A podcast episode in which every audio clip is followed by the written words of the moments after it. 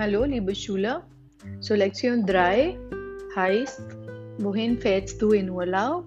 Und heute machen wir oder schreiben wir die E-Mail. Okay? Die E-Mail ist Übung 17 im Kursbuch auf Seite 66. So beginnen wir. Uh, so it says, uh, Juhu, morgen enden meine Prüfung in einer Woche. Morgen enden meine Prüfungen. Prüfungen means exams. So he is excited. Ben is excited about the ending of the examination. He says, Yoo-hoo. And tomorrow, Morgen means tomorrow here. Yeah, Morgen means two word. Uh, Morgen word means has two meanings. One is morning and one is tomorrow. So here it means tomorrow. So tomorrow my exams are ending. Und in einer Woche fahren wir nach Spanien. Yeah, and in one week we'll be going to Spain. Wir, das heißt, DH Full Form ist das heißt, meine Mama, mein Papa und ich fahren nach Barcelona. Okay? Barcelona liegt am Meer. It is located at the ocean side. Da ist es jetzt sonnig. Da means there and jetzt means now. So there it is sunny right now. Der Strand. Der Strand is the beach.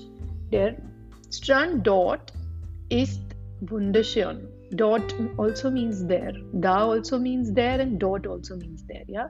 So the beach there are wonderful. They are very beautiful. Und das Wetter ist herrlich. Wetter, that's wetter means wetter is uh, the weather and herrlich is pleasant. Yeah, herrlich. The word is herrlich. We have not learned this verb in the book. So here it is. It is pleasant. It is superb. It is, uh, you know, uh, admirable. The weather. So wir fahren auch nach Madrid. Madrid is also is the capital of Spain. So they will be also going to Madrid. Insgesamt bleiben wir zwei Wochen in Spanien. Insgesamt means total. In total, we'll be staying there for two weeks. Ich nehme meine Kamera mit. Mitnehmen is the verb here, so I'm taking my camera along with me. Wohin fährst du in Urlaub? Wann hast du Ferien? Und mit, mit wem fährst du? Schreib mir bald, ich warte auf deine Antwort. So these are, next read the questions. Wann hast du Ferien? So the first question is, when do you have your vacations? Wohin fährst du in Urlaub und mit wem? If you remember, beta, uh, we have done this A, B, C, D, E, five points in this uh, chapter where we have written it in the paragraph form. It is given in the book itself. You can take help from there and then write your own paragraph also if you want to write this email, okay?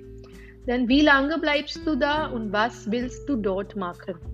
So कब है कहाँ जा रहे हो किसके साथ जा रहे हो कितनी देर रहोगे और वहाँ क्या करोगे ये सारे हमने उन दोनों वो जो हमने इसी चैप्टर में we have done this Sprechkarten was the question. I think it was question number 13 or 15. So please go through it once and then write your email. Okay, I will be making the assignment of the same and please upload your emails there.